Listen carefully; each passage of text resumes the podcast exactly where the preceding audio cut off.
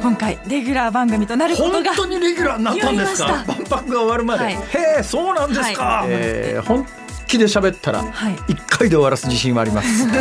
辛坊治郎の万博ラジオ。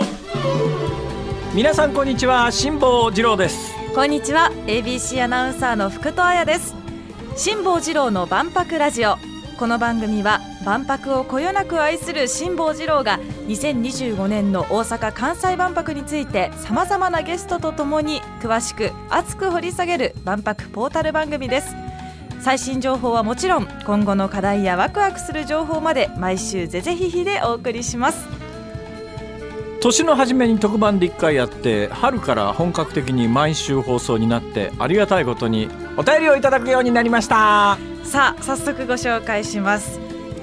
えあのー絶賛お便りメール等募集中でございます、はい、どんどん送ってください、えーメールの宛先は後でご紹介するんですよね。はい後でします、じゃあいただいたお便りお便り封書でいただきました、はい、なんか特製の封筒を作っていただいて、ね封筒自体が特製で後ろに辛坊治郎の万博ラジオ。多分局のページから撮ったんだと思いますが そのままのロゴが印刷されてて、嬉しいですえねー。ラジオネームトップガンさんです。はい、辛坊様、初めてお便りします。1970年は万博当時、私は大学4回生でした。あーじゃあ私よりもだいぶ先輩ですねだいぶ先輩ですか。まさか再度関西で大阪で万博博覧会が開催されるとは夢にも思っていませんでした。ねまああの70年万博の後にいくつか関西でも万博という名前のついたイベントありましたけど本格的な最上位に位置づけられる万博は、えー70年万博以来ですからね大阪で。大きい万博ということですよね。でとても嬉しく楽しみにしているんですが新聞の記事を読んでいますと厳しい内容の記事も少なくないそうですね無事に開催そして成功させるためには大変な努力を要すると思われますそんな中でなんで万博の応援番組がないのかなとずっと考えておりましたが ABC ラジオで万博の放送ができたのでやっとできたかという思いです。ありがとうございます。私は今年誕生日が来たら後期高齢者になります。 seventy-five。体力健康レベルは人並み以下で2年後の万博に自分一人の力で会場に行けるかどうかといった状態です。うーん77うーん大丈夫だと思いましょう。はい。そうですね。他人の心配をしたり助けにはなりませんがこの番組は応援したいラジオネームだけでも無理に元気な名前にします。あそれでトップガンんさんなんですね、はい。ありがとうございます。というようにですねいただいたメールその他は必ず目を通して、えー番組作りに生かしていきたいと思いますので皆さんあのどんどんと、えー情報をお寄せくださいということでその宛先です。メールは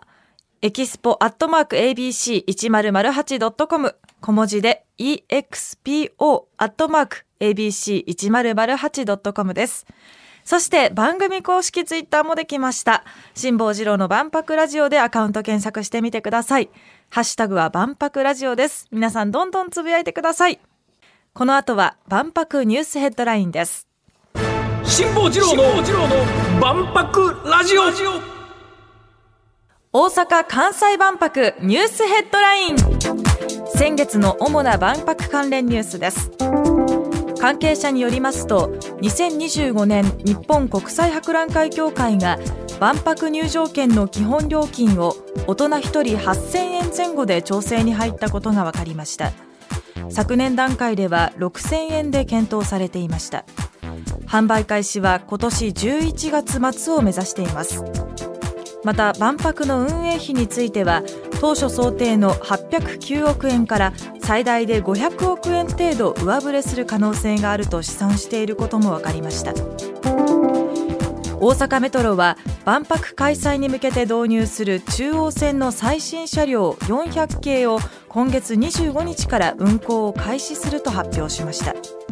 先頭車は未来の宇宙船を意識したデザインで一人席や USB 充電ソケットの設置荷物棚の高さを低くするなど車内の快適性向上が図られています。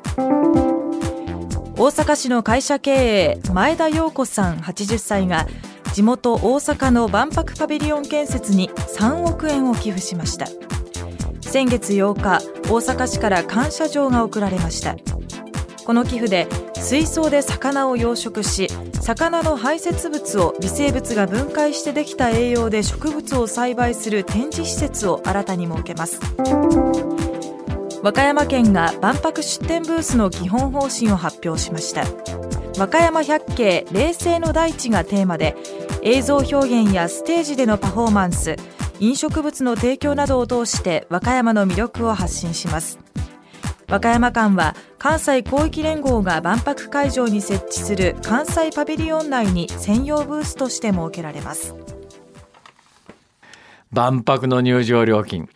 これは結構世の中で話題になってますね。すねこれね、もともと万博って手を挙げるときに、いくらぐらいの値段にしますよっていうのをドルベースで言うわけですね。はいで、あの、前回発表された値段っていうのは、その一番最初に、いや、このぐらいの値段になりそうですっていう予想した時のドルベースの入場料金にかなり近い円建ての予算だったんですが、まあ、ここへ来て円安にもなってますし、それから明らかにインフレ傾向で、これ開催されるに2025年に日本の物価がどうなってるのか分かりませんから、はい。まあちょっと高いボールを上げてるのかなっていう感じは正直します。後で安くなった方がまだだけどもう今年の11月には前売りで販売し始めないといけなくてまあ前売りだからおそらく1割か2割かなんか安くはなるんだろうと思いますが、えー8000円で2割引きだとしても8266400円か。うん、どうなんだろうこの値段は。ということで言うとですね、はい。えー1970年の大阪万博の入場料金は大人800円。800円？うんいやだからね、私なんか全然。感覚で言うと当時そんなに安かったという印象はないんですよ。あ1970年当時と今とどのぐらい物価が違うかというと、はい。70年ってものすごい物価が上がってる時期だったんで高度成長期ですからすごい物価が上がってて今の若い人は物価が上がっていくっていう感覚がないと思いますが当時はねね毎年毎年電車の料金だってどんどん上がると。物価というのは上がるもんだという認識なんですがただこの20年30年ぐらいに物心ついちゃってる人は物価は上がらないもんだと思ってますがそんなことないですよ物価っていっぺん上がりだしたらね止まんないですよ。今ちょっとその気配が出てきて政府の統計なんかや政府や日銀や政府関係者は今年の後半になったら物価は安定するし物価上昇率は1%台まで落ちるって言ってんだけど足元直近の物価上昇率はやっぱ3%超えてますから、私はそんなに簡単に落ち着かないんじゃないのかなという感覚を持ってます。そうすると2025年に8000円というお金の値打ちが今の8000円という価値と全然違うものになってる可能性がありますから。ですねでまあ万博の1970年の大阪万博の800円に比べてどうなんだろうというと、はい物価上昇率っていうやつがあるわけですね。で物価上昇率っていうやつを直近の物価の水準を100とした時の1970年当時の物価の水準って35ぐらいですよ。だから、まあ、簡単に言うと世の中全部の平均値を取ると給与水準だとか物価水準だとかで言うと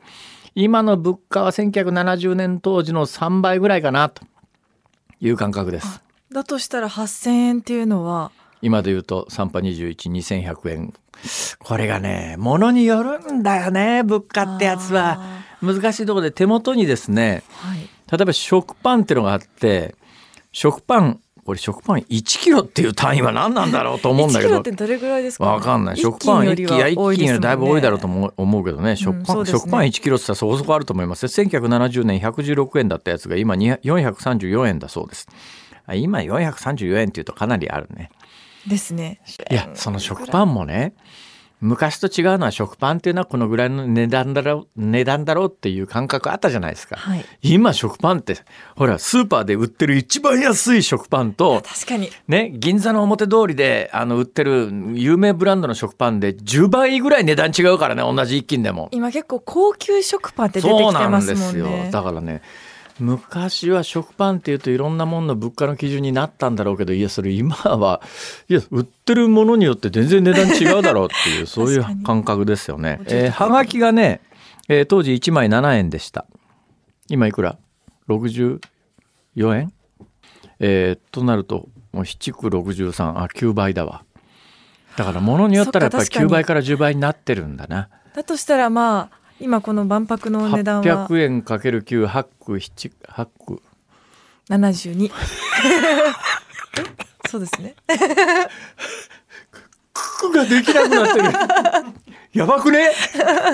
でもそう考えると8000円はまあ妥当なのかもしれないですそんなことないですか？何が妥当かは難しいです。はいこれはちょっと言いづらいですね。はい。妥当かどうかはわかりません。私はもうちょっと安い方がいいと思います。私ももうちょい安い方が行きたいですね、ん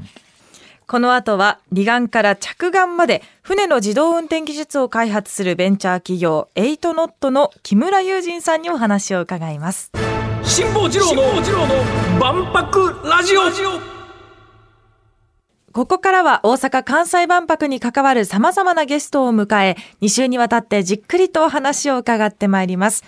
今回は船の自動運転技術を開発する大阪堺のスタートアップ企業エイトノット代表取締役 CEO の木村雄人さんにお話を伺います。よろしくお願いいたします。